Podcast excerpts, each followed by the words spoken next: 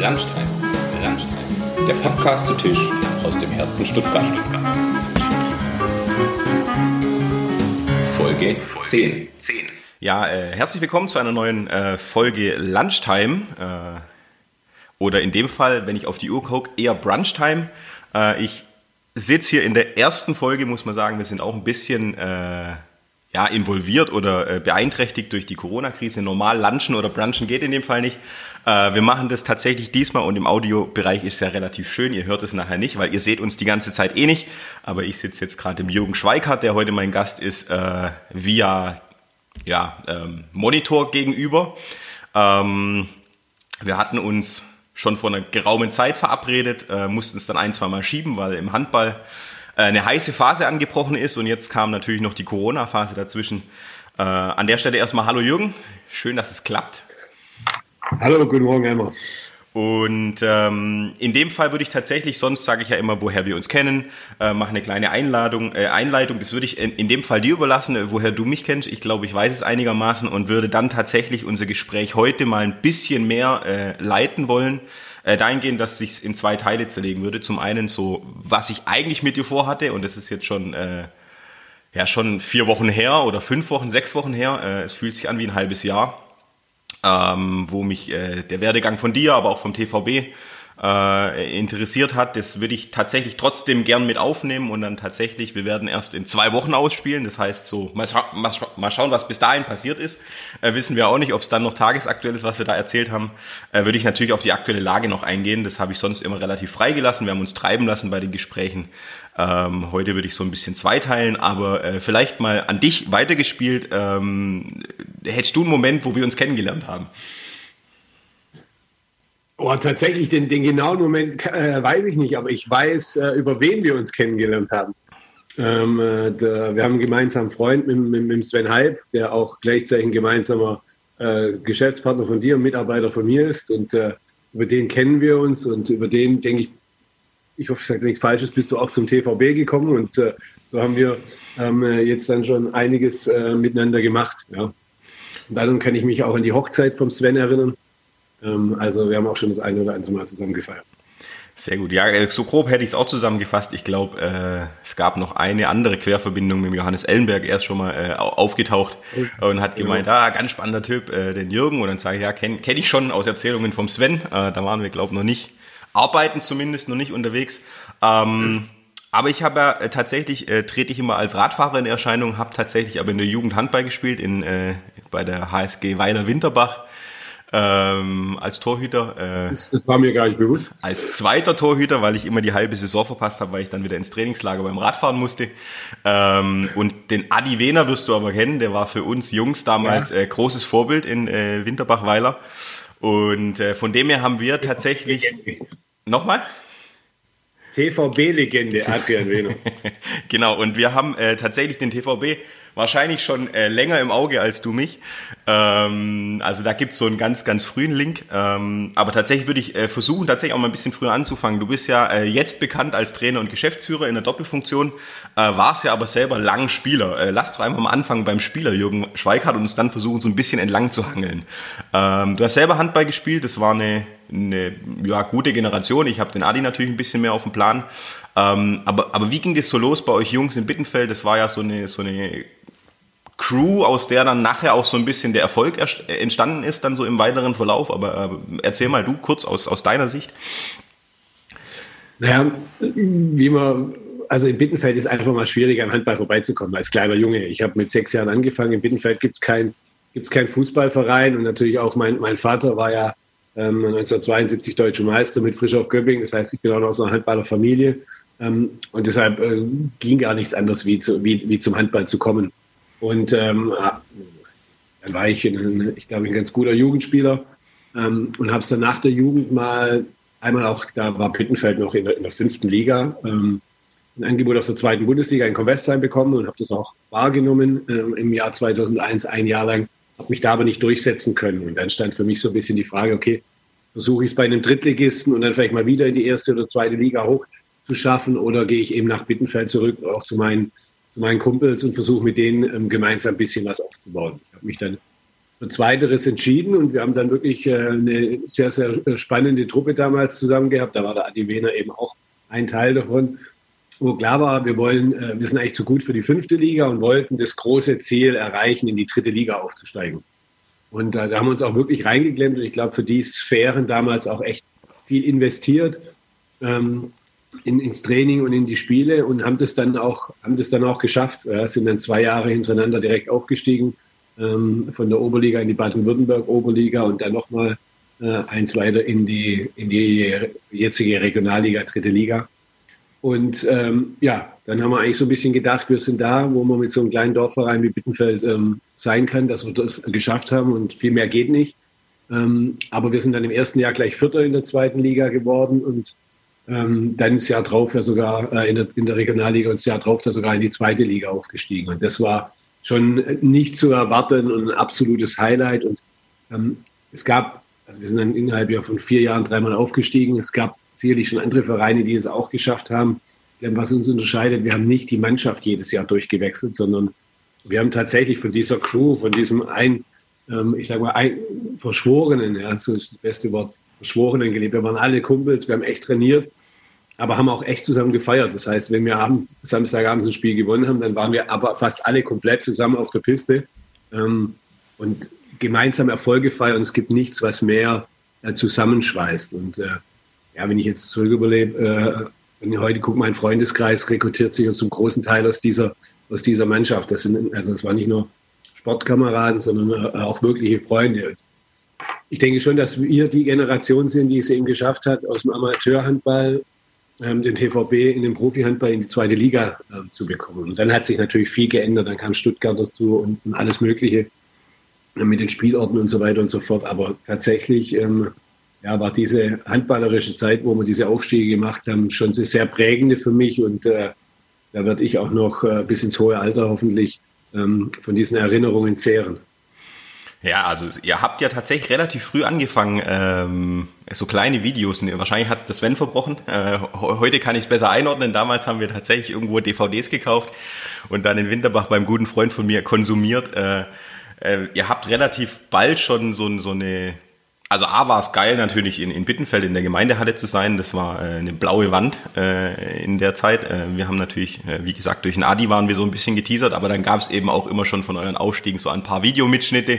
Heute wird man wahrscheinlich alle sagen, ah, wir hatten das gefilmt, aber es war schon geil, weil man euch relativ lang, auch als in dem Fall war ich noch sehr weit ausstehend, so ein bisschen verfolgen konnte und so ein bisschen reinschnuppern konnte in dieses äh, Bittenfeld, in dieses kleine Dorf. Ähm, das war also so meine Erinnerung dran. Ähm, jetzt hast du ja schon so ein bisschen abgerissen von, von äh, Spieler, verschworener Haufen äh, bis hoch in die zweite Liga. Wo kam denn bei dir, also zum einen, äh, glaube ich, war schon mal torschützentechnisch ganz gut unterwegs, irgendwo in der Liste unter den Top 3 zu finden.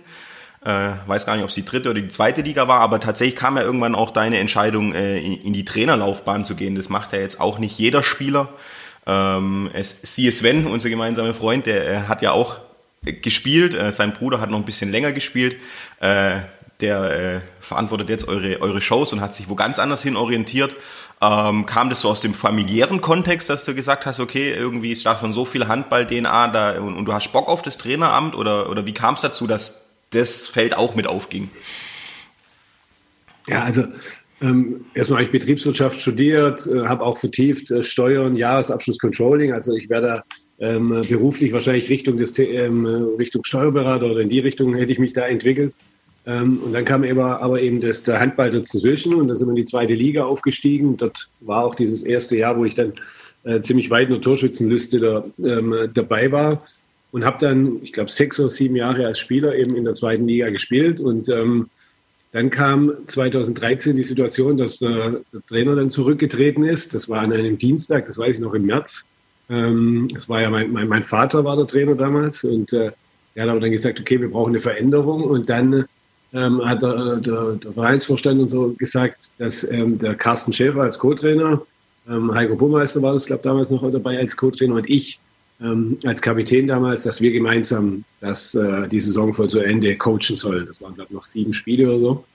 Ähm, und diese sieben Spiele liefen, liefen sehr erfolgreich sodass dann ähm, im Prinzip vom Verein auch das Angebot kam, ähm, dass ich diese Trainerposition dann zusammen mit Carsten Schäfer als Co-Trainer ähm, eben weiter begleiten darf in der zweiten Liga. Und so bin ich tatsächlich dienstags noch Spieler gewesen und donnerstags Trainer und hatte da keinen langen Plan dahinter, ähm, dass ich mal Trainer werden möchte. Konnte mir das vorstellen. Ich habe immer die Trainerlizenzen gemacht, habe auch Jugendmannschaften davor trainiert. Ähm, aber dass es dann so schnell ging und dass ich dann so in diese Rolle reingerutscht bin, das war nicht, nicht abzusehen. Das ähm, nach dieser Rumpfsaison noch äh, zwei Jahre gemacht, ähm, äh, eben zusammen mit dem, mit dem, mit dem Posten als, äh, als Geschäftsführer und am Ende des zweiten Jahres sind wir dann, ähm, oder zweieinhalbten Jahres sind wir dann in die erste Liga aufgestiegen. Und dann ähm, war damals auch so, dass es schon extremst aufwendig war, ähm, beide Jobs unter einen Hut zu bekommen. Und ich dann äh, gesagt habe, okay, in der ersten Liga ist mir das zu heiß, beides zu machen. Ähm, und habe den Trainerjob dann erstmal wieder, wieder abgegeben. Genau, eine, eine Konstante hast du schon angesprochen, Carsten Schäfer ist gefallen, äh, den gibt's immer noch, der begleitet dich jetzt aktuell auch noch. Äh, du bist nicht ganz losgekommen, da kommen wir vielleicht gleich noch dazu. Äh, du bist wieder im Traineramt gelandet, aber tatsächlich, ähm, der Carsten ist so eine kleine Konstante, die sich da seitdem durchzieht äh, und er dich jetzt immer noch auch unterstützt, aber du hast auch einen zweiten Punkt angeschnitten ähm, von deinem anderen Feld, das du sozusagen nach, neben dem Handball äh, noch studiert. Äh, wenn man so draufschaut, denkt man, ihr habt nur Handball gespielt. Ähm, war da dann auch relativ schnell klar, weil jetzt so eine Doppelfunktion wird einem ja auch nicht direkt zugeschoben äh, vom Kapitän zum Trainer und dann auch gleich äh, zur Geschäftsführung. Im Endeffekt klar, der, der Hintergrund passt. Ähm, aber es ist ja noch was ganz anderes. Also im Endeffekt klar, du wenn ich jetzt so schauen würde, würde ich sagen, du warst äh, als Kapitän in einer gewissen Führungsrolle, äh, bist als Trainer eine gewisse Führungsrolle, dann ist es äh, von außen jetzt so äh, lineal, hin skizziert, natürlich irgendwie logisch, dass man auch in so eine Rolle geht, aber es ist ja nochmal ein komplett anderes Feld, eine Geschäftsführung. Hat natürlich alles mit, mit ähnlichen Themen zu tun, es lässt sich, glaube ich, schon ganz gut vergleichen. Man muss irgendwie immer ein Team am Laufen halten, egal an welcher Stelle, aber ähm, wie ging das Feld auf und war das dann auch äh, aus der Not geboren oder war das eher das Ziel, weil du ja dann gesagt hast, der Trainer ist wieder weggegangen, ähm, du bist erstmal Geschäftsführer geworden, wie, wie sind da die Gewichtungen oder, oder der vielleicht nicht ganz so gerade Faden, wie es jetzt von außen ausschaut? Ja, also das ist natürlich eine sehr außergewöhnliche Konstellation ähm, und die ist einfach geschuldet, dass es bei uns diese professionellen Strukturen nicht gab vorher, sondern dass wir die alle gemeinsam entwickelt haben. Das heißt, ähm, und da war ich auch nicht der Einzige. Sven war auch einer, der sich da beteiligt hat, aber auch andere Spieler, wo wir in den unteren Ligen waren, ähm, haben wir uns als aktive Spieler auch schon in einem ehrenamtlichen Marketing-Team engagiert und haben dort einfach bei der Eventplanung in der vierten, dritten Liga geholfen beim Verein, haben schon mit Sponsoren gesprochen und so weiter und so fort. Und das war alles auf ehrenamtlicher äh, Basis zusammen mit ehemaligen Handballern vom TVB. Und wir haben so ein bisschen, damals war ja das Management noch kein großes Feld, aber wir haben das einfach ähm, so nebenher getan. Und dann sind wir in die zweite Liga aufgestiegen. Ich war in dem Zeitpunkt im Studium gerade fertig. Und dann kam eben dieses Angebot damals vom Verein oder die Idee, okay, ich kann Spieler machen und nebenher zusammen mit der Monika Halb ähm, so die Geschäftsstelle aufbauen. Ähm, das war für mich natürlich eine super Sache. Ich konnte gleich so ein bisschen in die Praxis übergehen vom Studium und konnte es mit dem Handball verbinden. Und dann ähm, haben wir halt da das nicht mehr nur ehrenamtlich, sondern so, so halbtags hauptamtlich ähm, gemacht. Und aus dieser Schiene ist es entstanden, weil wir irgendwann eine GmbH gegründet haben und so weiter und so fort, dass ich von der halt Geschäftsführer wurde und dann parallel das, diese Funktion Spielergeschäftsführer hatte, was es ja so eigentlich nicht gab oder was es auch in, äh, ich sag mal, in, in etablierten Vereinen nie gegeben hätte. Aber das war bei uns einfach aus der Entwicklung vom Ehrenamt über ein fertiges Studium, über der hat Zeit und kann es gut verbinden, ähm, bin ich da so ein bisschen so reingerutscht. Und das war dann eben diese Konstellation, wo ich dann auch neben dem Trainer eben das weitergeführt habe. Das Ganze ist größer geworden, immer bedeutender geworden. Und dann war für mich schon so, oh, vielleicht gehe ich doch nicht in die Richtung Steuerberater, sondern das könnte tatsächlich mein Job werden und auch längerfristig äh, das Thema Geschäftsführer. Und ähm, da war für mich dann nach dem Aufstieg in die erste Liga eben auch klar, dass ich da mein Augenmerk drauflegen möchte ähm, und habe dann eben ähm, gemeinsam natürlich mit den Verantwortlichen vom Verein entschieden, dass wir diese Ämter wieder trennen. Ich nur den Geschäftsführerposten erst übernehme und äh, wir einen, wir einen äh, Profitrainer sozusagen engagieren. Das ist dann auch geschehen, wie jetzt bist du tatsächlich inzwischen wieder Trainer. Ähm, vielleicht da noch schnell im, im sportlichen Teil. Äh, wie kam es dazu, äh, dass du jetzt sozusagen wieder eine Kombination hast, aus der man eigentlich bewusst rausgegangen ist? Ja, und dann äh, eigentlich hat sich die Geschichte wiederholt von 2013. Wir hatten dann ähm, äh, zwei Trainer und der letzte Trainer war dann Markus Bauer und dann ähm, gab es eben eine Durststrecke und der Verein und das ist ja nicht nur ich als Geschäftsführer, sondern die Trainerentscheidung trifft die Gesellschafterversammlung, die wir haben. Ähm, die hat eben getroffen, dass man nach dieser längeren äh, Durststrecke und im, mitten im Abstiegskampf im Februar 2018 war das, glaube ich, ähm, ja, ich glaube 2018 im Februar dann gesagt hat, wir müssen einen Trainer wechseln. Es ist im Handball so, dass wir nicht große ähm, auch finanzielle Reserven haben und äh, sagen können, wir können mehrere Trainer gleichzeitig bezahlen. Und so kam eben dann ähm, mit, dem, mit der Bitte an mich herangetreten, ob, ob ich mir das vorstellen könnte, die Saison zu Ende zu machen als Trainer. Natürlich bin ich Gesamtverantwortlicher, auch wenn ein anderer Trainer gemacht hätte und es hätte nicht funktioniert, dann wäre ich genauso in der Verantwortung gewesen, wie wenn es ich nicht hinbekommen hätte. Und habe dann gesagt, komm, ich mache das nochmal, da natürlich meine Leidenschaft am Sport hängt. Das ist ganz klar. Und dann war es eigentlich das Gleiche wie, ähm, wie damals 2013. Es war eigentlich nur bis zum Saisonende erstmal geplant. Das lief aber wieder sehr ordentlich. Ähm, und dann haben wir gesagt, okay, äh, dann kam wirklich ein, ein Angebot ähm, von den äh, Gesellschaftern über dann auch drei Jahre diese Doppelfunktion zu begleiten, aber einen zweiten Geschäftsführer dazuzuholen mit Sven Franzen, der mich auf Geschäftsführerseite äh, entlastet. Und das war für mich natürlich die Möglichkeit, zum einen in dem Geschäftsführerthema drin zu bleiben, wo ich nach wie vor langfristig meine, meine Perspektive sehe, ähm, aber auch nochmal diesem, äh, ich sag mal, auch meiner Leidenschaft, äh, der, dem Sport nochmal intensiver nachzugehen und das auf höchstem Niveau. Ich habe das noch nie trainiert gehabt zuvor auf, auf Erstliganiveau. Ähm, ja, und das ist jetzt dann jetzt schon die, die zweite volle Saison, wenn nicht Corona gekommen wäre, die wir dann äh, in der ersten, ersten Liga, äh, ich dann Trainer bin und so.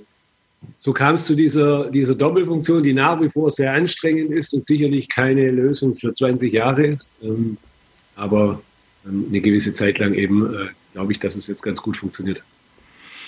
Genau, also dann, dann äh, sportlich, äh, sagst du ja jetzt schon äh, zwei volle Jahre. Jetzt mal gucken, wie das Jahr vollends ausgeht. Da kommen wir vielleicht gleich nochmal im Speziellen drauf. Aber ähm, Jetzt hast du natürlich auch, ähm, und das ist, glaube ich, auch ein Thema, das einen, einen als Geschäftsführer ein Stück weit begleitet. Du hast ja schon ähm, zum Ende der letzten Saison äh, ganz bewusst wurden, jetzt wahrscheinlich nicht von dir persönlich, nur äh, in deiner Funktion, sondern auch eine Gesamtentscheidung, aber du stehst ja dann an zwei Stellen äh, mit an vorderster Front, äh, wurde ja so ein bisschen Umbruch. Es haben relativ viele Stammspieler äh, und auch wirklich äh, Ikonen, die jahrelang äh, den ganzen Weg mitbegleitet haben auf dem Spielfeld äh, wenn mir da der Baumi in den Kopf schießt, äh, aber auch dein, dein jüngerer Bruder, ähm, äh, der Micha, es haben ja dann ein paar ihre Karrieren beendet oder, oder haben eben nicht verlängert und ihr habt ja ganz bewusst nochmal einen Umbruch äh, in die Mannschaft gebracht, da habt ihr ein großes Projekt äh, angestoßen, ähm, das äh, jetzt in der Saison auch nicht nur Freude bereitet hat, glaube ich. Also ihr hattet ja auch den, die, die ein oder anderen ähm, Sorgen zwischendurch, weil es einfach nachher nicht so lief. Ihr habt einen, doch auch den ein oder anderen Verletzten gehabt. Ähm, aber das war ja wahrscheinlich auch eine perspektivische Entscheidung, äh, wie man sich, ähm, sagt man auch im normalen BWL-Bereich, äh, je nachdem wie groß das Ganze wird, gibt es eben so, so Punkte, wo man äh, Strukturen nochmal verändern muss. Auch das tut dann kurz weh. Äh, aber um dann eben aufgestellt zu sein, um ne, ein größeres Volumen fahren zu können. Was waren da so? Waren das sportliche Entscheidungen oder waren das ähm, perspektivische? Also wie seid ihr da vorgegangen? Du hast es ja eigentlich schon beschrieben. Man muss ja äh, eine Planung, auch wenn man jetzt mal, jetzt mal bei der sportlichen Planung, bei der Kaderplanung, kann man ja nicht immer nur das nächste halbe Jahr im Blick haben, sondern muss eben auch gucken, wie stehe ich in einem Jahr, wie stehe ich in zwei oder vielleicht sogar drei Jahren da, um da äh, eine perspektivische Entwicklung zu bekommen. Und wir haben letztes, letzte Saison eine sehr, sehr gute Hinrunde gespielt mit, glaube 15 Punkten an Weihnachten und hatten ähm, wirklich das, was wir uns über, über, über die Jahre in der ersten Liga vorgenommen haben, uns in der Liga zu etablieren, ähm, erreicht. Und natürlich setzt man sich dann auch hin und analysiert und guckt, okay, ähm, wie soll es in der Zukunft weitergehen? Äh, die hatten sehr, sehr viele Spieler, über 30 Jahre. Ähm, es war klar, dass die Mannschaft sich irgendwann verändern muss. Und dann haben wir eben geguckt und überlegt, wie intensiv machen wir das. Und dann ja, wir haben uns zu einem sehr intensiven Schritt ähm, entschieden. Wir haben auch gedacht, dass die Mannschaft neue Impulse braucht, einen neuen Spirit in der Mannschaft braucht. Es ist immer so, wenn man lange mit einer ähnlichen Mannschaft spielt, dann, dann gibt es auch Dinge, die sich einfach einfahren, die man dann manchmal auch wieder durchbrechen muss, um, um wieder ein bisschen mehr ähm, ja, den Leistungsgedanken auch zu fördern. Das waren alles Überlegungen, die wir gesagt haben. Und uns war es klar, dass das erstmal sehr holprig wird. Das hat schon am Ende der letzten Saison begonnen, dass natürlich da auch der ein oder andere unzufriedene Spieler dabei war, der nicht mehr ähm, diese intrinsische Motivation hatte, ähm, da wirklich auf 100 Prozent äh, zu gehen. Vor allen Dingen im Training, im Spiel mache ich da keinem einen Vorwurf. Und äh, ja, das hat man am Ende der letzten Saison schon gespürt. Und dann kam jetzt der große Umbruch im Sommer. Und dann muss ich schon sagen, da war auch ich am Anfang so leicht geschockt, wo man dann gemerkt hat, oh, jetzt müssen wir aber ganz weit unten wieder anfangen. Das heißt, unten, wir haben am Anfang Kreuzung gespielt und uns gegenseitig einen Ball auf den Kopf geworfen, weil keiner wusste, wie läuft der andere. Keiner konnte mit dem anderen so richtig was anfangen. Und da war schon vom ersten Tag eigentlich klar, da haben wir eine richtig lange lange Durststrecke oder halt auch eine Arbeit vor uns. Und dann kam erschwerend hinzu, dass wir natürlich auch noch lange Zeit ohne Linkshänder gespielt haben, was im Handball natürlich auch ähm, im Rückraum einfach sehr, sehr einschränkend ist. Ähm, und das alles in Summe hat dazu geführt, dass wir, würde man sagen, bis Mitte November eine wirklich harte Zeit hatten, wo natürlich auch sehr, sehr häufig auch öffentlich dieser, dieser, dieser harte Umbruch oder dieser große Umbruch kritisiert wurde. Dann, ähm, denke ich, hat man aber nach und nach gespürt, ähm, dass es immer besser funktioniert. Dann kamen die drei Siege in Folge Anfang Dezember. Ähm, dann haben wir leider keine Punkte mehr geholt bis Jahresende, obwohl wir gegen Berlin eigentlich schon, schon einen hatten, hatten da auch gute Gegner. Dann kam die Winterpause und ein ganz schlechter Start gegen Lemgo. Das war auch nochmal so ein kritischer Punkt, ähm, wo alle gesagt haben, okay, jetzt haben wir uns in der Winterpause ja überhaupt nicht weiterentwickelt. die Mannschaft ist jetzt länger beisammen. Wir hatten auf einmal aber auch fünf Leute, die bei der EM waren, was wir so noch nie hatten ähm, konnten kaum gemeinsam trainieren. Und ähm, dann kam schon der ganz, ganz entscheidende Februar mit, mit, mit vielen Heimspielen. Und äh, dann haben wir glücklicherweise dann wirklich jetzt die Kurve bekommen. All die Dinge, die wir uns vorgenommen haben über das ganze Jahr, haben immer mehr Früchte getragen. Und wir haben, glaube ich, neun Punkte dann geholt. Wir haben neun zu fünf Punkte in, in, in Folge. Und ich glaube, jeder, der dabei war, hat dann gesehen, dass diese Mannschaft sich immer mehr findet, dass jeder Einzelne besser wird, weil er mehr Vertrauen zu den Mitspielern hat. Und äh, ja, ich finde es sehr, sehr schade, dass dann, äh, nachdem es so am Laufen war, ähm, und ich auch gegen Magdeburg, wo wir zwar verlieren, aber äh, mit zwei Toren verlieren, aber eigentlich nur unsere freien Chancen reinmachen müssen und dieses Spiel auch gewinnen, dass wir dann, wenn wir so richtig jetzt gerade am, am, am Ernten der, der, der, der gesäten harten Arbeit waren, ähm, dann die Saison unterbrochen wird. Klar haben wir jetzt viel, viel größere Probleme gesellschaftlich mit, mit Corona, aber wenn man es rein aus sportlicher Sicht betrachtet, ähm, kam natürlich die Unterbrechung für uns zur, zur Unzeit. Ja, jetzt habe ich mir ein, zwei Notizen nebenher gemacht. Ähm, Corona haben wir ja gesagt, machen wir gleich nochmal, weil das ja äh, auch äh, im sportlichen wie im, im, im äh, wirtschaftlichen Bereich für euch ja dann schon äh, Bedeutung hat. Und da hänge ich ja dann auch ein, ein ganz klein bisschen mit euch zusammen, weil ich die Heimspiele dieses Jahr begleitet habe. Ähm, vielleicht für unsere Zuhörer an der Stelle, äh, die nicht so Handballerfahrung erfahren sind, einfache Kreuzung. Äh, kannst ganz simpel erklären, was das bedeutet. Äh, tatsächlich, weil ich ja in der Jugend gespielt habe, kann ich damit was anfangen, aber dass man ganz kurz einen Eindruck kriegt, was das denn bedeutet, weil du gesagt hast, ihr musstet ja, relativ ist, einfach wieder anfangen. Das, das, ist ein Positionswechsel mit Ball, ja, ähm, wo einfach sich die, die Laufwege kreuzen und man einen äh, und in dem gleichen Zuge eben auch noch einen Pass spielt. Ja. Und äh, wenn das Timing nicht stimmt, dann hat man ähm, eben eine hohe Gefahr eines Ballverlustes. Und gerade wenn man sich nicht kennt ähm, und den anderen seine Laufwege noch nicht so intus hat, dann ist dieses Timing ähm, eben eine sehr schwierige Sache. Genau, aber in, man, man, man, kann sagen, in der, in der Jugend äh, fortlaufend sind so äh, Auftakthandlungen von Spielzügen, die mal so langsam das vielleicht auch mal allgemein gesagt, äh, Spielzüge äh, im Handball wird ja ganz oft Positionsangriff, das heißt eine Abwehr steht fix und der Angriff kommt und dann werden Spielzüge gespielt und man versucht eben die Abwehr in irgendeiner Form zu bewegen und auszuhebeln. Und so Kreuzhandlungen einfach eingeordnet sind, Auftakthandlungen, die man in der Jugend schon anfängt fängt zu trainieren, das sind so die einfachen Sachen, die dann langsam kommen und dann kommen natürlich immer immer kompliziertere Sachen. Äh, der ein oder andere, der vielleicht dann Nationalmannschaftsspiele sieht und dann äh, irgendein Reporter freudig äh, nach äh, Kempa schreit, äh, ist dann ein komplizierterer Spielzug, der, der eingeläutet wird. Aber so, dass, dass äh, der ein oder andere wird vielleicht nicht ganz so handballaffin sein, dass man zumindest so vom Grunde auf mal kurz erklärt hat. Ähm, ich habe mir noch ein Stichwort gemacht, öffentlich, das würde ich ganz kurz nach hinten anstellen. Ähm, Aber es hängt so ein bisschen zusammen. Äh, es war jetzt von dir in die öffentliche Kritik gezogen. Ich würde jetzt sagen, äh, ich äh, lade das Wort mal schnell positiver auf. Es gab eine Entscheidung von euch, vielleicht nochmal marketingstrategisch in der Vergangenheit, wo ihr gesagt habt, ihr, ihr seid in Bittenfeld, das ist ein kleines Dorf, ihr wart so eine ja, so ein kleines gallisches Dorf, das äh, äh, langsam angefangen hat, die Großen zu ärgern. Und ihr habt ja dann strategisch irgendwann eine Entscheidung äh, getroffen, weil ihr auch gesagt habt, ihr erreicht ein größeres Publikum.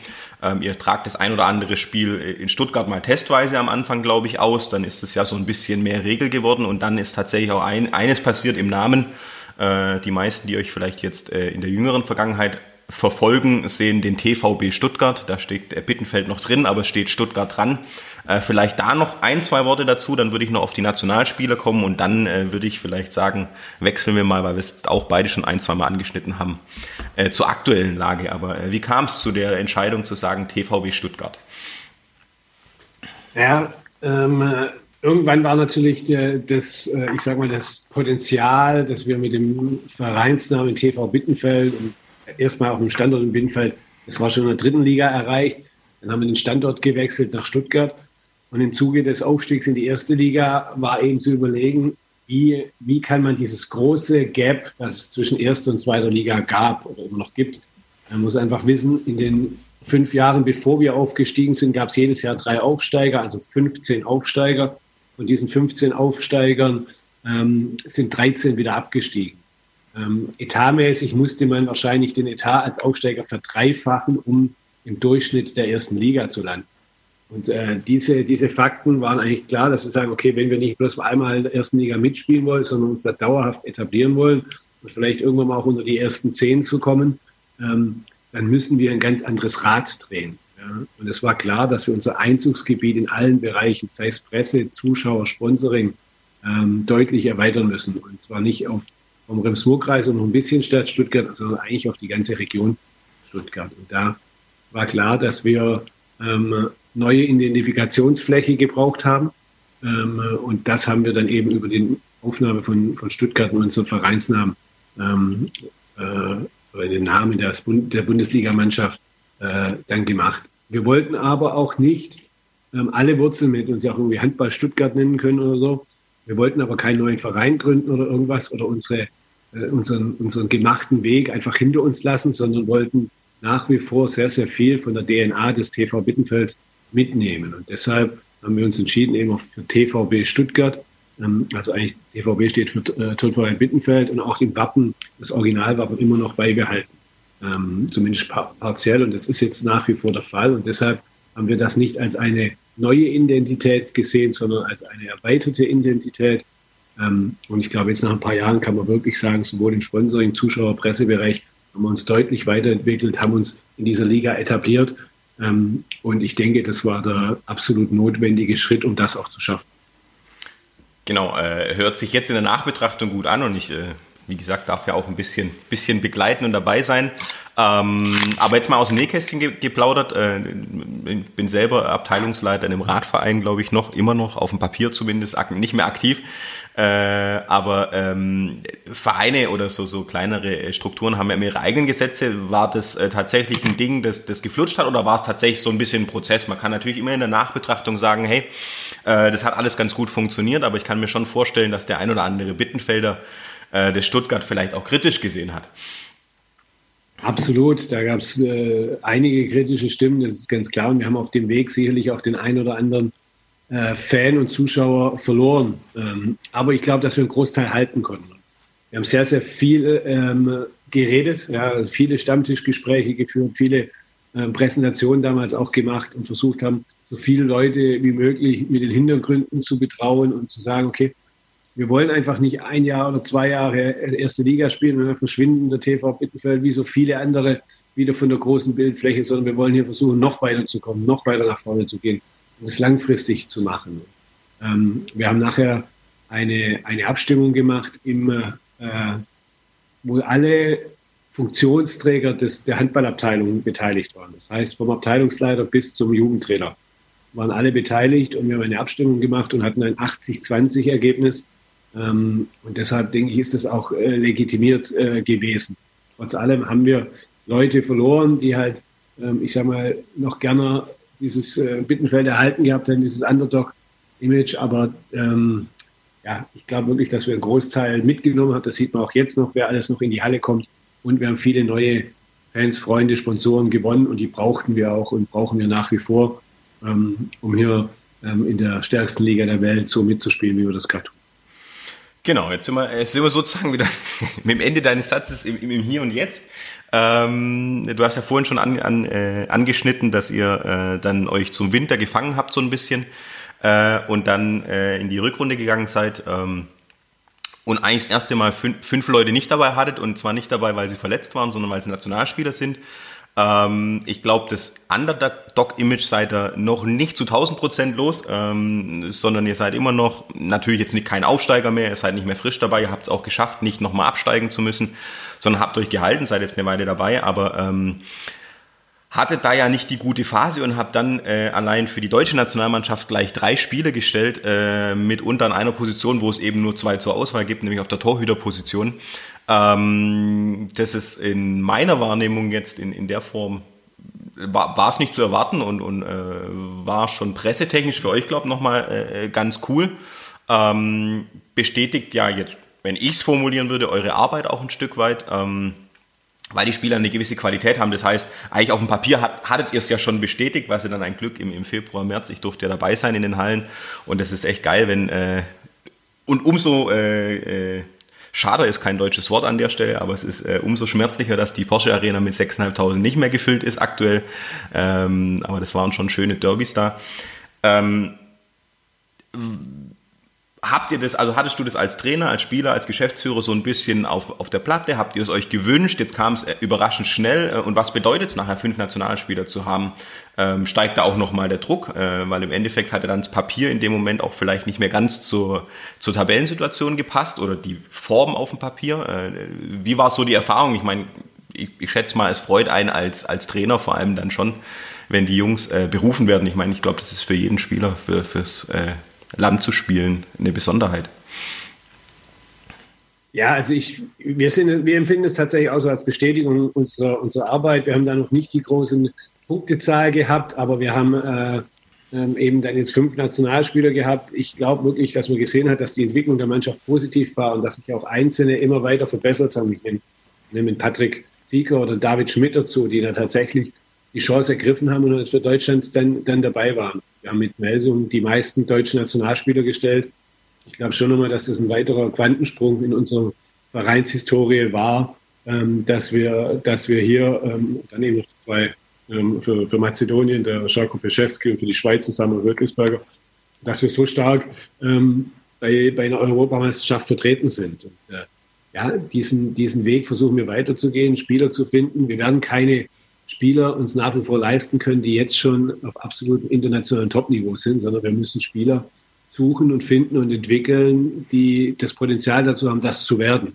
Ja, wie ein David Schmidt, wie ein ähm, äh, Patrick Zieke. Und das wird unsere Philosophie bleiben, bleiben müssen. Ähm, und äh, ja, ich glaube, dass wir auch jetzt noch hoffnungsvolle Spieler haben für die Zukunft. Wenn ich an Max Heffner denke, wenn ich an Sascha, Sascha Pfatteicher denke, ähm, alle Spieler oder auch jetzt ähm, der Jerome Müller, der zur neuen Saison dazukommen wird, alle Spieler, die noch lange nicht auf ihrem Zenit sind. Wenn sie mal auf dem Zenit sind, glaube ich, können sie, können sie ganz schön viel erreichen. Ja, eine, eine Besonderheit haben wir mit, dem Yogi Bitter. Der war 2007 schon Weltmeister. Das, äh, da habt ihr tatsächlich die Chance ergriffen damals, wo es äh, leider einem äh, Mitbewerber sozusagen schlecht ging. Äh, Hamburg ist in die Insolvenz gerutscht und da habt ihr, habt ihr zugeschlagen. Das hat sich für euch, glaube ich, ausgezahlt. Ähm, jetzt über die Jahre, aber tatsächlich hat der, hat der Yogi auch die ein oder andere Verletzung gehabt, aber ähm, es ist, äh, also ist jetzt meine ganz persönliche Meinung. Man muss ja immer gucken, dass man hier nicht, nicht äh, für, für äh, allgemein geltende Aussagen äh, nachher getadelt wird, aber äh, ist so ein bisschen für mich wie, wie ein Mario Gomez, der der eigentlich schon von der Kurve, wo man gesagt hat, okay, der hat alles erreicht hin und her und dann wird er in der Türkei nochmal äh, Torschützenkönig und, und hat so einen zweiten Frühling, das äh, gefühlt beim Yogi ja auch ein Stück weit. Äh, der kam überraschend nochmal in, in die Nation, was heißt überraschend, aber ähm, hat es einfach nochmal geschafft, weil es auch viele gute deutsche Torhüter gibt. Ähm, der ist, glaube ich, die kleine Besonderheit, wo man sagt, das ist vielleicht keiner, den ihr entwickelt habt, aber der gibt dem Konstrukt nochmal Halt. Äh, das vielleicht nochmal aus der Trainerperspektive. Und ganz kurzer Exkurs von mir noch an der Stelle. Ähm, und ich hoffe, du bestätigst das Eine EM ist im Handball tatsächlich fast wertiger wie eine WM. Ähm, das vielleicht nochmal für den all, allgemein Zuhörenden. Ähm, tatsächlich ist äh, eine WM im Handball in der verkehrten Reihenfolge, oder? Absolut. Ähm, das Niveau ist, Handball wird vor allen Dingen auf hohem Niveau in Europa gespielt und deshalb ähm, kommen bei einer Weltmeisterschaft kaum noch wirklich äh, relevant gute Mannschaften dazu. Ähm, das heißt, die Europameisterschaft ist das Turnier mit der, mit der höchsten Leistungsdichte vor allen Dingen. Und zu Yogi. Ähm, ja, Yogi ist ein extrem wichtiger Faktor in unserem Verein, seit wir in der ersten Liga sind. Ich glaube, es gibt auch keinen kein Spieler, der diesen, äh, definitiv kein Spieler, der diesen in dieser Zeit den Verein so geprägt hat und auch so viel ähm, für die Außenwirkung des Vereins getan hat, wie das, wie das Yogi gemacht hat. Äh, er hat uns mit seinem Wechsel damals ähm, gleich eine neue Relevanz gegeben äh, von der Öffentlichkeit, aber natürlich auch eine ganz andere Leistungsstärke. Und äh, das macht er jetzt über Jahre. Und mich freut es ganz arg für ihn, dass er es nochmal geschafft hat in die, in die Nationalmannschaft. Und umso mehr ist es für ihn natürlich auch schade, ähm, äh, dass es jetzt im Sommer keine Olympischen Spiele gibt. Ich bin mir ziemlich sicher, mit den Leistungen, die er gezeigt hat, wäre er da nochmal dabei gewesen. Und das ähm, wäre natürlich auch ein großer Traum. Jetzt muss er halt ähm, ein Jahr länger, ein Jahr länger diese, diese Performance bringen, dann, dann sehe ich auch 2021 ähm, die Chance, dass er, dass er da in der Nationalmannschaft dabei ist. Im, Zweifel hilft es ja dir auch weiter. Ähm, aber äh, vielleicht auch ein, ein, guter Übergang, äh, weil du jetzt schon äh, nochmal die Verschiebung der Olympischen Spiele an, angenommen hast und tatsächlich kommen wir jetzt äh, schon im Gespräch nicht dran vorbei. Ähm, dass wir auf der Welt gerade eine ganz besondere Lage haben, ähm, die wir alle so nicht auf dem Plan hatten. Ich glaube, keiner von uns auch, äh, wo das Thema in, in China schon da war. Ähm, das war im Februar schon äh, aktuell. Da haben wir noch äh, zusammen äh, Derbys äh, in, de, in den Arenen erlebt ähm, und hatten das so, klar, du hängst ja auch mit in der Vorbereitung und bist informiert, äh, dadurch, dass ich mit in, in, in der Crew bin, die die Heimspiele ähm, am Feld mitbestreitet, äh, war dann natürlich dann schon vielleicht nochmal zwei Wochen, bevor es äh, ganz öffentlich so äh, dramatisch war. Äh, wir sind natürlich auch ein bisschen vernetzt mit den anderen Mannschaften im Neckarpark. Äh, ich weiß, dass der MTV dann nochmal mittwochs äh, Champions League gespielt hat gegen ein norditalienisches Team. Da war in Italien schon ein bisschen mehr los, das heißt so ein bisschen näher gekommen. Aber ich glaube, so im Februar, wo die, die ersten Derbys anstanden, waren wir alle noch nicht ganz so in dem Modus, dass es uns auch so erwischen kann. Man hat natürlich irgendwie Bilder aus China gesehen ähm, dass da abgeriegelt wird und äh, dann hat man es irgendwie für sich, so ging es mir zumindest, so ein bisschen drauf geschoben, okay, äh, ein, ein, relativ zentral geführter Staat, die greifen da halt durch, die machen das jetzt. Ähm, das wird bei uns in der Form nicht kommen. Äh, jetzt sitzen wir heute hier äh, äh, äh, am Bildschirm vis-à-vis -vis, zusammen und ähm, Ihr könnt nicht mehr trainieren. Äh, vielleicht machst du noch mal kurz einen Aufwasch, was, was das für euch bedeutet haben. Wir standen Anfang März noch kurz vorm Bielefeld-Spiel, am nächsten Tag noch von, vom VfB, wo das Stadion noch einmal voll war, was man vielleicht jetzt in der Nachbetrachtung auch nicht mehr gemacht hätte. Ähm, standen wir noch zusammen, das ist nicht, noch nicht so lange her äh, und, und äh, sitzen jetzt hier. Äh, in der Form tatenlos, äh, aber vielleicht ähm, kannst du nochmal beschreiben, was alles passiert ist, so ein bisschen aus, aus dem Innen, Innen raus. Du hast jetzt natürlich die wirtschaftliche Seite und die sportliche Seite auf, auf deinem Tisch liegen. Ja, also ich glaube, diese Dimension ähm, erstmal habe ich nicht erwartet, hast du nicht erwartet, haben wahrscheinlich ganz, ganz wenige äh, Leute erwartet, dass es ähm, so ein so ein ähm, ja, ich mal, Jahrhundertereignis daraus wird und eine, eine Jahrhundertkatastrophe auch, muss ich sagen, bei diesen ganzen ähm, Todesfällen. Und das steht einfach auch im, im, im Vordergrund. Ja, ähm, es geht jetzt nicht um Sport, es geht nicht um, um Wirtschaft in erster Linie, muss es natürlich dann irgendwann wieder gehen, aber ähm, es geht jetzt vor allen Dingen, ähm, oder ging in den letzten Wochen vor allen Dingen darum, ähm, so, so, so viele Menschen gesund durch diese Phase zu bekommen. Deshalb ist alles, was wir jetzt besprechen, ähm, nachrangig gelagert. Aber für uns hat es natürlich auch bedeutet, dass von heute auf morgen unser, unsere Geschäftsgrundlage nicht mehr da war. Ja, also wir, unsere, aber unsere Geschäftsgrundlage ist, dass äh, eigentlich sind wir eine Eventagentur, ein Eventveranstalter. Das heißt, wir, wir leben von, von, von Großveranstaltungen von 2500 bis 6000 äh, Menschen, die wir zusammenbringen und wir bieten Sport und äh, vermarkten das über Ticketings, über Sponsoring, über Fernsehrechte und so weiter und so fort. Und wenn wir diese Spiele nicht mehr ausführen dürfen, dann gibt es unser Geschäft erstmal nicht mehr. Und äh, das hat natürlich bei dieser, nach diesem tollen Februar sportlich keiner ansatzweise damit gerechnet, dass es äh, Ende März das einfach nicht mehr gibt. Und äh, jetzt beschäftigen wir uns halt intensiv damit, äh, dass wir diese Phase, wo es unseren Sport nicht gibt, und ich, ich hoffe, dass er nicht zu ewig lang ist, ähm, damit, wie wir, das, wie wir das vor allen Dingen wirtschaftlich überstehen.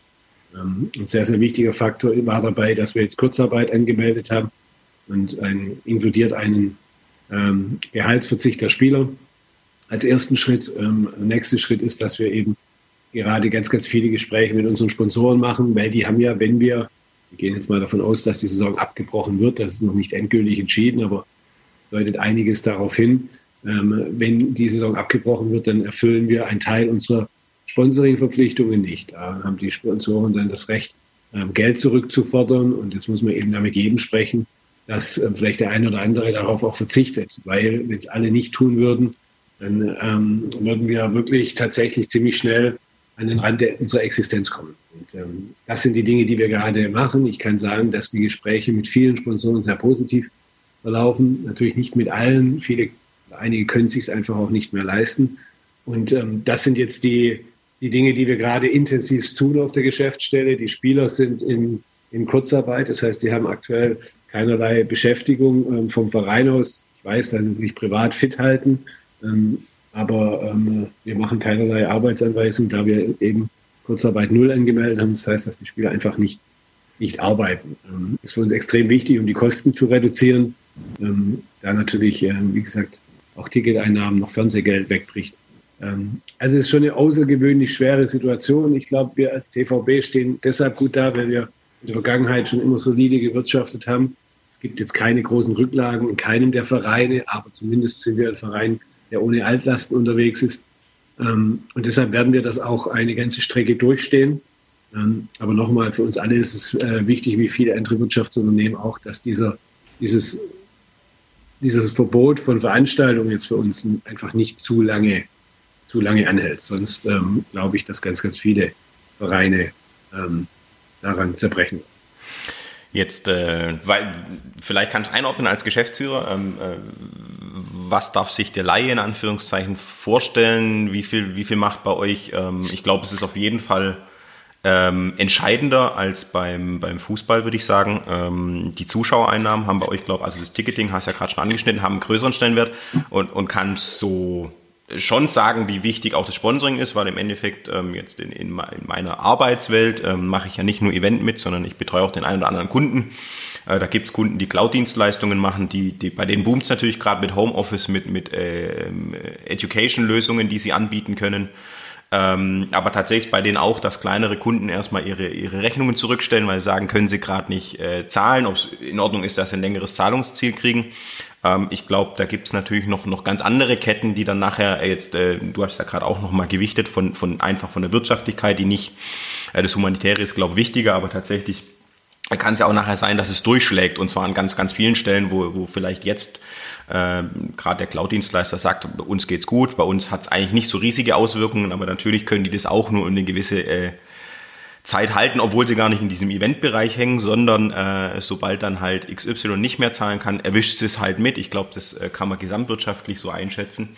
Ähm, aber kann es so ein bisschen einen Abriss geben? Ähm, wie stark hängt ihr von, von Ticketing ähm, und, und Sponsoreneinnahmen äh, ein? Also darfst du da einen Einblick geben äh, für, für einen Laien? Also ja, ja, ähm, ich kann grobe äh, Größenordnung nennen. Also Ticketing ist wichtig, aber das Allerwichtigste, von was wir zum größten Teil 65 bis 70 Prozent legen, ist das Thema Sponsoring. Dann kommen nochmal 20 bis 25 äh, Ticketing dazu und dann kann jeder rechnen, dass nicht mehr viel übrig bleibt für den Rest wie Fernsehgeld, Merchandising und sonstige kleinere Dinge. Und äh, das ist auch der große Unterschied zum Fußball. Fußball finanziert sich mittlerweile durch einen Großteil Fernsehgeld. Und deshalb sind die auch so bestrebt, aktuell ähm, unbedingt die Saison zu Ende zu spielen. Weil, wenn sie sie zu Ende spielen, als reine Medienspiele, reine Fernsehspiele, werden sie ihr Fernsehgeld bekommen und das ist ihr größter Finanzierungsblock. Bei uns ist es so, wenn wir Geisterspiele machen würden, würden wir wieder die Kostenersparnisse von Kurzarbeitergeld verlieren. Wir würden ähm, trotzdem weiterhin Sponsoring verlieren, da wir keine VIP-Tickets anbieten können und so weiter und so fort. Ähm, ja, wir könnten wieder Fernsehwerbung anbieten, aber eben nicht diese Vorortwerbung, die für uns noch viel, viel wichtiger ist. ähm, und äh, hätten eben nicht im Gegenzug das große Batzen Fernsehgeld. Ähm, und deshalb ist es einfach eine ganz andere ähm, Gemengelage als im Fußball, die eben hier eigentlich mittlerweile die absolute Mediensportart sind und wir sind ähm, nach wie vor eigentlich eine, eine, eine Live-Sportart. Das heißt, wir finanzieren uns durch das Live-Event. Sponsoren machen Sponsoring wegen einem Live-Event und nicht in erster Linie wegen, wegen den äh, Fernsehkontaktzahlen. Das ist ein ganz großer Unterschied zum Fußball. Ähm, und deshalb äh, helfen uns die, die Geisterspiele, wenn sie auch irgendwann mal kommen, nicht so sehr weiter. Okay, ja, also ich äh, hänge ja tatsächlich noch in der ein oder anderen Funktion im Radsport fest. Äh, hier ist ja auch äh, noch die Rad-DM geplant, die ist aktuell auch noch nicht abgesagt, die hängt so ein bisschen an der Tour de France. Ähm, tatsächlich ist Radsport, wenn ich es jetzt auf Tour de France-Ebene be betrachte, sind es vor allem auch die Fernsehbilder, äh, die den, entscheid den entscheidenden Faktor machen, aber natürlich sind die nur halb so schön, wenn keine Zuschauer da sind. Von dem her ist es immer so ein bisschen, und da ist ja die, die Welt eine andere, da bewerben sich ja die Städte um die Etappen und die wollen natürlich Zuschauer haben, weil sie die ganze Gastronomie fördern wollen. Ähm, aber vielleicht noch ein, ein menschlicher Aspekt. Ähm, du hast gesagt, Kurzarbeitergeld null. Also ihr dürft keine Arbeitsanweisungen geben, aber hast du so, denke, das interessiert den einen oder anderen auch, von, von aus der Mannschaft gehört. Ähm, natürlich viele deutsche Spieler, aber gerade die Schweizer. Man sieht jetzt ab und zu auch Bilder in den Nachrichten, dass man, dass die äh, Paare, die in zwei Ländern wohnen, sich am Grenzzaun nicht mehr küssen dürfen und solche Späße. Äh, dann Mazedonien ist vorhin gefallen. Also sind die Spieler alle in die Heimat gefahren, soweit es ging. Äh, wie geht's denen? Habt ihr da so ein bisschen Feedback und wisst, wie es den Jungs geht? Also jetzt mal nicht den Sportlern, die sich irgendwie fit halten müssen, sondern wie ist da so die Gemengelage? Ja, wir, ich stehe natürlich in Kontakt mit den Spielern. Ähm, das, ist ja, das ist ja ganz klar. Nein, es ist kein einziger nach Hause gefahren. Ähm, weil natürlich die Gefahr besteht, die Saison ist immer noch nicht offiziell beendet, sondern nur unterbrochen. Wenn wir wieder loslegen, müssen die auch da sein. Wenn du mal vom Land wechselst, dann hast du vielleicht Quarantänezeit von zwei Wochen. Ähm, und das sind ja alles Dinge, was es eigentlich der Heimreise nicht, äh, noch nicht möglich macht. Und zudem weiß ich von den Spielern aber auch, dass sie sich sehr, sehr wohl hier fühlen in der Region und ich glaube auch sehr gut aufgehoben im Gesundheitssystem. Deshalb haben sich alle entschieden, hier zu bleiben. Ich weiß, dass sie sich fit halten. Ich weiß, dass der eine oder andere sich einen kleinen äh, Kraftraum in der Garage zugelegt hat und da ähm, für sich trainiert und laufen geht. Also ähm, die halten sich natürlich fit, aber die schachen natürlich mit den Hufen. Die wollen wieder Handball spielen. Die sind zum Handballspielischen Beruf, äh, ihre Leidenschaft. Und es äh, ist für die sicherlich hm, psychologisch auch eine, keine, keine einfache Zeit neben der Sorge um die Gesundheit und die Familie, vielleicht auch von älteren Familienangehörigen, dann eben auch seiner, seiner Passion nicht nachgehen zu können. Ich habe es ja jetzt schon, äh, ich durfte ja auch das, dem ein oder anderen Meeting in, in der Form, wie wir es jetzt gerade haben, äh, beiwohnen. Und äh, da ist ja auch schon gefallen, sollte es weitergehen. Du hast jetzt vorhin ja schon angerissen, du rechnest eher mit dem Abbruch. Und wie gesagt, wenn wir die Folge ausspielen, kann schon sein, wir, wir sind alle ein Stück weit schlauer. Äh, muss man an der Stelle vielleicht ein bisschen besonderer herausheben, dass wir so ein bisschen Versatz haben beim Ausspielen. Ähm, aber der Carsten hat es, glaube ich, mal angeschnitten oder du fallen lassen in Referenz auf den Carsten, dass ihr jetzt schon fast länger Pause habt, wie eigentlich Pause ist im, im, im Sommer. Äh, also eigentlich müsstet ihr eine Vorbereitung spielen ähm, oder erstmal machen, um wieder spielen zu können, also in aktiven Spielbetrieb zu gehen. Ähm, wie ist da eine, deine Einschätzung? Also zum einen natürlich sportliche wieder einspielen und so weiter, aber zum anderen, ähm, was denkst du aus deiner äh, Einschätzung raus? Äh, was da der, der Hauptfaktor, weil du jetzt gerade sagst, irgendwie, man hat dann doch die Familie im Ausland sitzen, die sind hier geblieben, aber allgemein habe ich es jetzt auch bei befreundeten Unternehmern mitgekriegt, die so erstmal anderthalb Wochen einen Hänger hatten einfach, wo klar war, äh, jetzt ist irgendwie die Bude zu und jetzt können sie nichts machen und dann war nicht so, okay, ich muss mir jetzt organisieren und gucken, was ich tun kann. Da war erstmal so komplette Stagnation äh, wussten erstmal gar nichts mehr, aber also glaubst du so der, der, der Redeaufbau, äh, die Jungs wieder zusammenschweißen, gucken, dass man dann Impuls setzt, äh, wird tatsächlich mehr im Fokus stehen äh, oder dass ihr sportlich in Schwung kommt? Also wie ist dein, also ich meine, keine Ahnung, dir, dir wird es ja eh nicht gehen. Es gibt einmal den Bereich Sport, dann gibt es den Bereich Wirtschaft und dann gibt es ja auch noch den Menschen Jürgen, Jürgen Schweikart, der auch Family hat, ähm, der ja insgesamt auch von der Situation betroffen ist, wie es uns allen geht. Also erstmal sportlich, wenn wir die, wenn die Saison abgebrochen wird, dann wird diese, dieses äh, nicht gemeinsame Trainieren noch eine ganze Zeit anhalten. Und dann werden wir schon eine bedeutend längere Zeit brauchen, die Mannschaft wieder hochzufahren. Ja, und ähm, da glaube ich dann, da, dass da wirklich äh, im Sommer mindestens zwei Monate dann vonnöten sind, um wieder, um wieder ähm, das ganze Thema hochzufahren und dann wieder Spiele betreiben betreiben zu können. Wenn wir jetzt demnächst irgendwann wieder starten, reden wir vielleicht von drei, vier Wochen, wo man wieder hochfahren muss. Im, äh, Im Office ist es ganz so, dass wir tatsächlich das nicht machen, jetzt in Stagnation verfallen, sondern wir arbeiten ähm, natürlich auch ein bisschen eingeschränkter, aber wir arbeiten an, an vielen Themen. Ich habe vorher gesagt, ganz, ganz groß, wir haben über äh, an die 250 Sponsoren, ähm, die wir alle versuchen persönlich zu kontaktieren, um mit denen über die Situation zu sprechen. Wie, wie gehen wir mit der jetzigen Saison und wie sehen die Aussichten für die neue Saison? Ähm, aber dann machen wir eben auch ein paar Digitalisierungsthemen im Büro, die wir jetzt schon immer mal geplant haben, die wir jetzt vorzählen und so weiter. Also wir wollen tatsächlich versuchen, uns einfach die frei gewordenen Kapazitäten, soweit wir sie einsetzen können, einsetzen, um uns da strukturell weiterzuentwickeln ähm, und eben nicht in, in reiner Stagnation zu verfallen. Und äh, für mich privat ist es so, dass ich, äh, nochmal, mir geht es sehr gut. Ich, ich glaube, andere haben da ganz andere Schicksale. Gerade ich äh, habe meine Arbeit als, als Geschäftsführer, kann da ähm, viel tun und viel bewegen, jetzt trotzdem noch. Und äh, ansonsten verbringt man viel Zeit mit der Familie. Ich habe einen Garten, wo ich mich dann aufhalte, wenn ich, wenn ich Freizeit habe. Also äh, ich denke, da haben andere Menschen ganz andere Rahmenbedingungen. Deshalb möchte ich mich da keine Sekunde, keine Sekunde ähm, beschweren. Ähm, klar macht man sich Sorgen um die Zukunft, aber ich bin da nicht veranlagt, äh, jetzt zu pessimistisch äh, nach vorne zu schauen, sondern wir müssen das jetzt Schritt für Schritt angehen. Wir können auch noch keine großen Szenarienplanungen durchführen, weil wir da einfach zu wenig Rahmenbedingungen kennen, mit denen wir planen können. Da muss man einfach jetzt abwarten und wir tun das, was wir jetzt im Moment tun können und das werden wir jeden Tag weiter tun und äh, privat gucken, dass wir äh, man selbst und die Familie gesund bleiben. Genau, also wir haben es vorhin im sportlichen Bereich noch äh, äh, angegliedert, aber vielleicht da die Rückfrage, du hast ja gesagt, der Umbruch in der Mannschaft äh, war holprig, hat dann funktioniert, äh, das haben wir einmal kurz durchgekaut. Ähm, aber es war ja schon ein perspektivisches Thema. Jetzt äh, würde ich einfach unterstellen, und bitte korrigiere mich dann gleich, wenn ich es falsch unterstelle, dass ihr so ähm, den Umbruch eingeleitet habt. Du hast ja auch gesagt, eine strategische Planung äh, mal über, über ein paar Jahre gedacht, dass ihr die erstmal nicht umwerft. Ich meine, wir wissen, wir wissen alle nicht, äh, wie, wie wir nachher wieder zusammenkommen.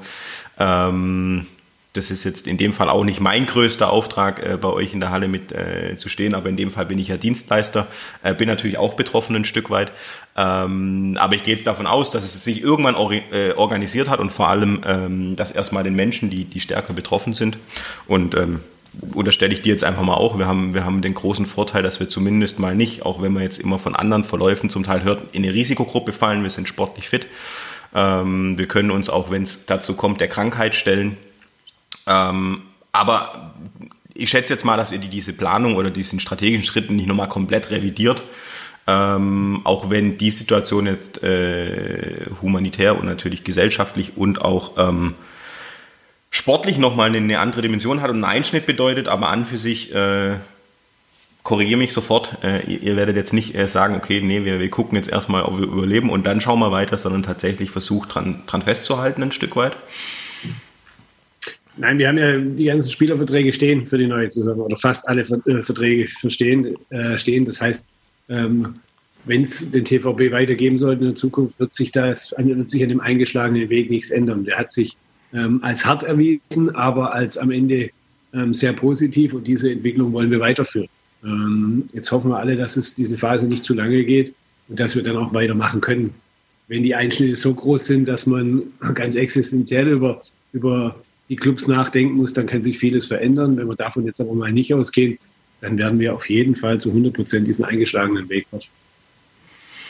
Ja gut, also jetzt äh, sind so, ist so mein Fragenportfolio inzwischen, äh, inzwischen erschöpft. Äh, wie gesagt, äh, Vorbereitung auf das Gespräch äh, von vor, vor, vier Wochen war vielleicht noch ein bisschen mehr in dem ersten Teil verhaftet, äh, aber der zweite Teil ist, glaube ich, einfach gerade präsent, beschäftigt alle, aber ähm, einfach mal, äh, mir macht vor allem äh, ein Fakt immer Hoffnung. Äh, wir haben hier zwar Ausgangsbeschränkungen, äh, du hast gerade schon von deinem Garten gesprochen, ähm, aber ich finde es super befreiend, weil ich auch ein Mensch bin, der sich bewegen muss, sei es auf einem Event oder äh, tatsächlich auch auf meinem Fahrrad. In dem Fall äh, genieße ich sehr, dass wir noch raus dürfen. Ähm, jetzt auch ein gemeinsamer Freund von, von dir und Sven und ich kenne ihn auch, äh, der äh, durch durch seine Beschäftigung in Spanien ist, äh, eigentlich auch von hier kommt. Der, der hat nochmal ein ganz anderes äh, Spiel zu spielen, glaube ich. Die dürfen, äh, die sind einfach nicht systemrelevant mit dem, was sie dort unten tun von der Firma. Äh, das heißt, äh, der hat auch einen Garten und kann noch in den Garten, aber ansonsten ist da mal richtig Schicht.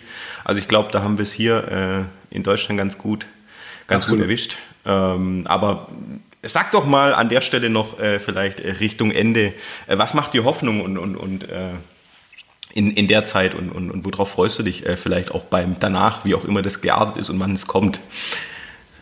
Also erstmal denke ich, sollte uns vor allen Dingen hier in Deutschland, man kann uns allen Hoffnung machen.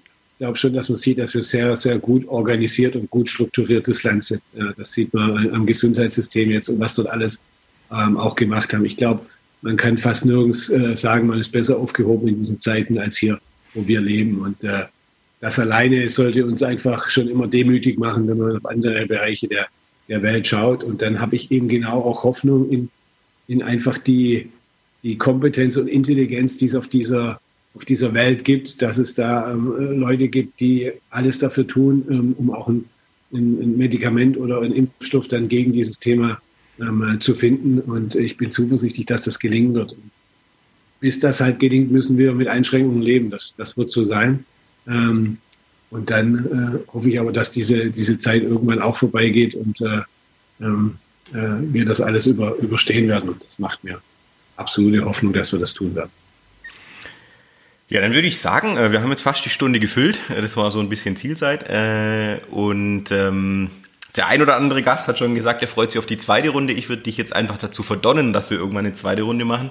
Und zwar tatsächlich ja, dann, wenn das äh, danach ist und wir dann vielleicht nochmal äh, anschließend draufschauen können, äh, was so alles passiert ist und, und wie es jetzt dann weitergeht. Und vielleicht können wir dann, äh, und, und das war hier in deiner Gewichtung ja auch zu hören, äh, das sportlich-wirtschaftliche dann auch wieder äh, oben anstellen äh, von der Wertigkeit. Wir haben zwar viel drüber gesprochen, weil das natürlich so ein bisschen unser, unser Inhalt äh, war, aber immer mit der Einschränkung, dass es wichtigere Themen gibt und ähm, Vielleicht können wir den einen oder anderen, der es anhört, ein bisschen ablenken, ein, ein bisschen Einblick geben äh, in, in, deine Arbeitswelt. Ähm, ich mache die Geschichte ja, weil es mich äh, über diese ganzen Gespräche die letzten fünf, sechs Jahre einfach weitergebracht hat, mich auszutauschen, in verschiedene Bereiche rein zu, reinzugucken. Darf ich ja bei euch bei den Heimspielen auch in, in ganz anderer Funktion.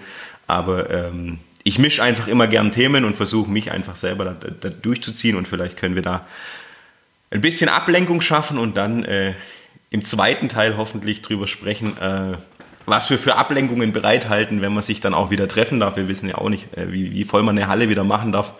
Ähm, ich hatte gestern einen Livestream, wo ich auch, äh, wo der Sven äh, in der Regie saß, den ich da zugezogen habe, weil wir ein gut eingespieltes Team sind und es sehr, sehr kurzfristig war. Und wir haben beide danach gesagt, fuck, um das hier mal ordinär zu sagen, wie arg uns der Moment fehlt, wenn es drauf ankommt. Ähm, du hast es auch ständig beim Heimspiel, beim Auswärtsspiel ähm, äh, der Moment, wo die Spannung steigt, wo man sagt, jetzt zählt's, äh, da sind wir, glaube ich, alle die gleichen Junkies in Anführungszeichen.